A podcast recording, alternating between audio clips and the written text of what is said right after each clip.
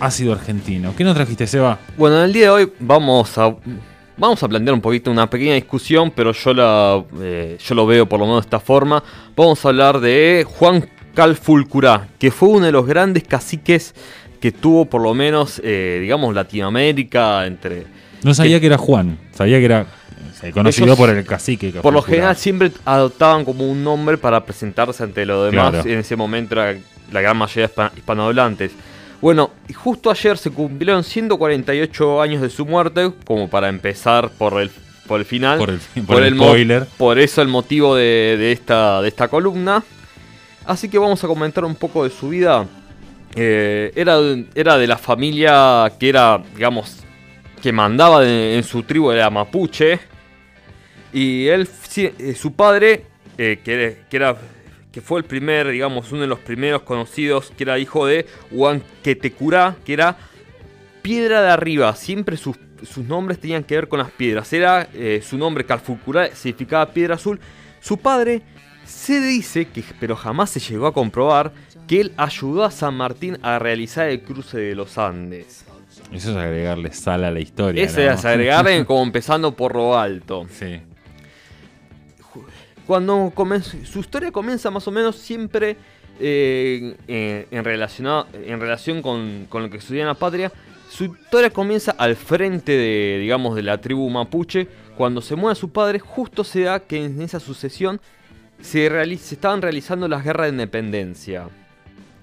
digamos que en ese momento los estados nacionales estaban por organizarse, no había mucho control de fronteras y eso dio como un espacio muy grande a que las eh, tribus nativas empiecen a recuperar ese territorio perdido que, había, que, que los españoles le habían quitado. Y por eso se eh, empiezan a gestarse aquellos primeros malones, eh, ese terror que azotaba las fronteras entre el hombre blanco y los indios. Sí.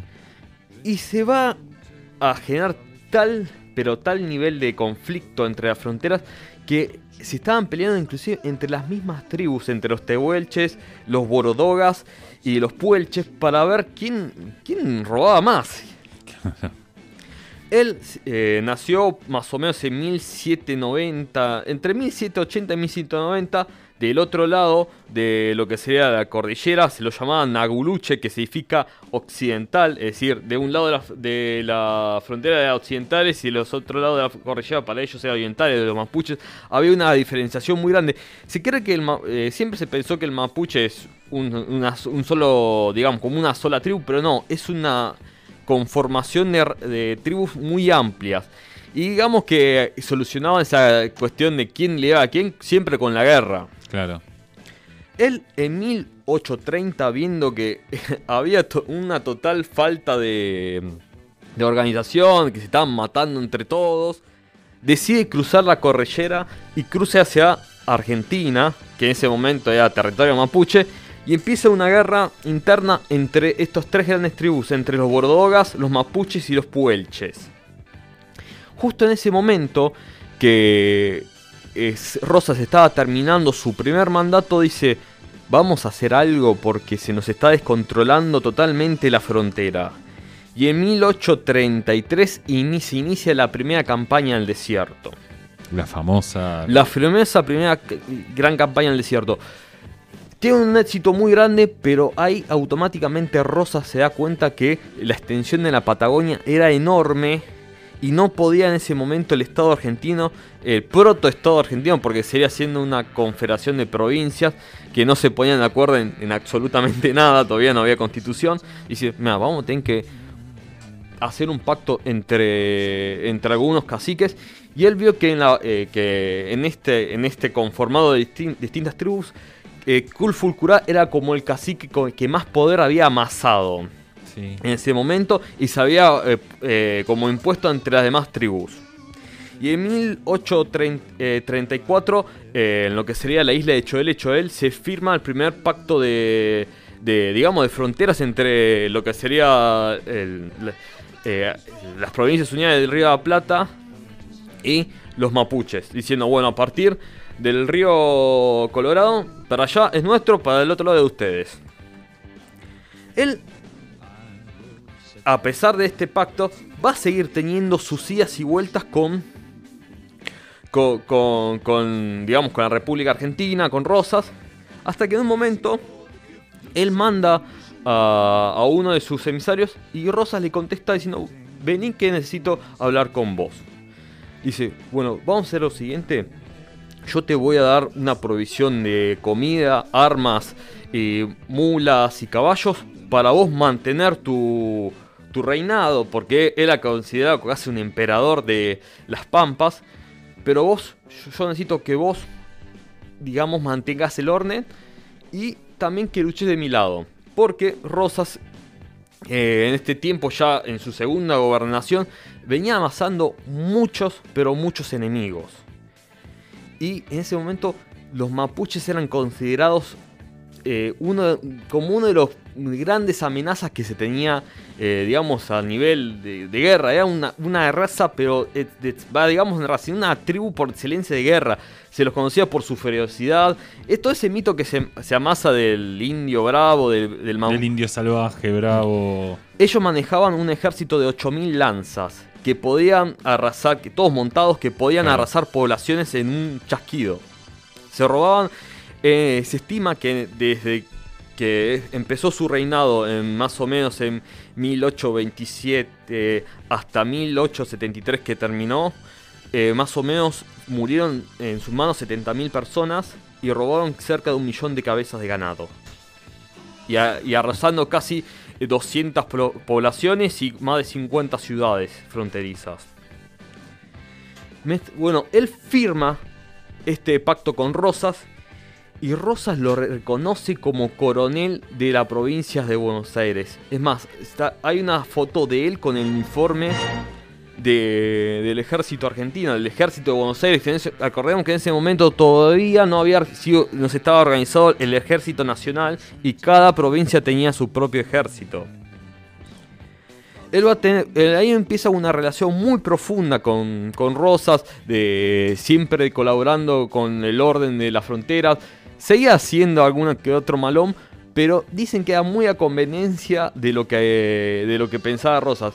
Siem- siempre decía que si, no sé, la provincia de, Mendoza le presentaba algún tipo de queja ante el gobierno, porque en ese momento Rosas tenía el control de lo que era la política externa del comercio, siempre sucedía que pasaba un malón en la provincia de Mendoza. Si el de San Luis tenía algún tipo de queja, sucedía algún tipo de malón en la provincia de San Luis. En ese tiempo también sentía bastante el juego político y era, era bastante como, como, muy, como, mucho conflicto y se forzaba mucho siempre ese tipo de conflictos.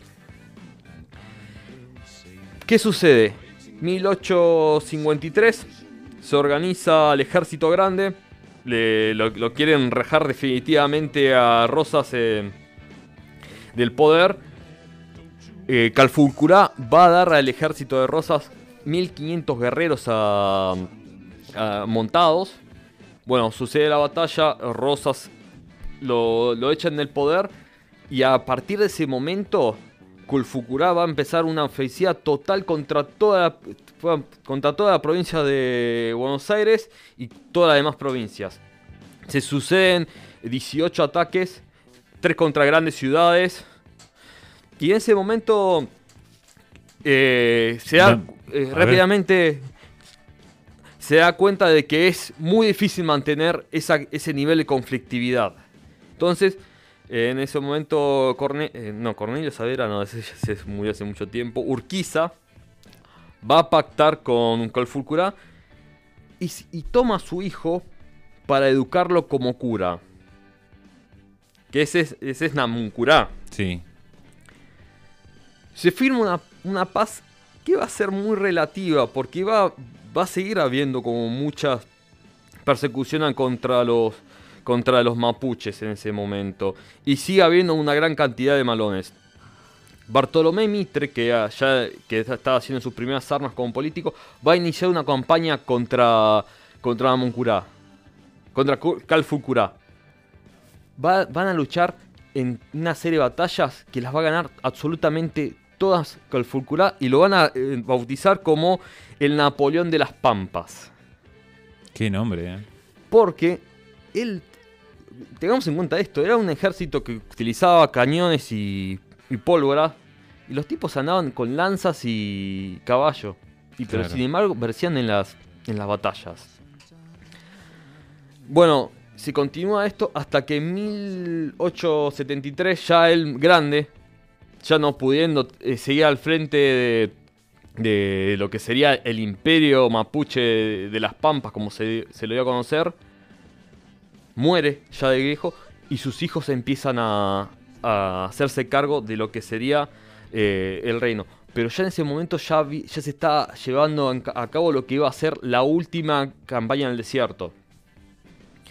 Se- toda esa organización que vino después de, de la muerte de Kul- Kulfulcurá va a ser desencadenante de nada de una de las matanzas más grandes de, pueblos indígenas porque al perder ese, líder se, pie- se pierde la capacidad de, organización que tienen los mapuches y todos los pueblos indígenas y esa capacidad de negociar que él siempre conseguía de conseguir un pacto.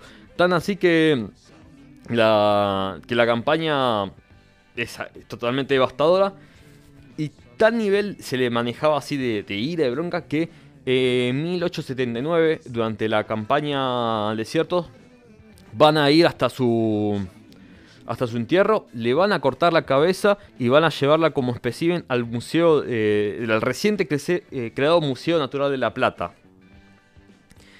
Y, y hasta el día de hoy que se creó una ley de restauración para, de- para restaurar ese cráneo eh, profanado de, Claro. de. Su hijo Seferino Namuncurá, muchos años, va, no, nieto, su nieto Seferino muchos años después va a ser, va a ser una figura destacada de lo que fue las misiones eh, jesuíticas, va, jesu- las misiones católicas para eh, traer el catolicismo a esas, a esas tribus. Y en 2007 va a ser declarado beato. Interesante, larga historia, eh, resumida en poco, ¿no? Digo, pero larga historia en el sentido de que cuánto, cuánto vivió. El, el- el rango etario de que sí dice que uno dice que nació en 18, 1770, otro en 1780, 1790, pero vivió hasta 1873, son 83 o 93 Sí, sí, años. para la época sorprendente. Era una y siempre hasta el último fue fue el líder. Bueno, vamos ahora a una pequeña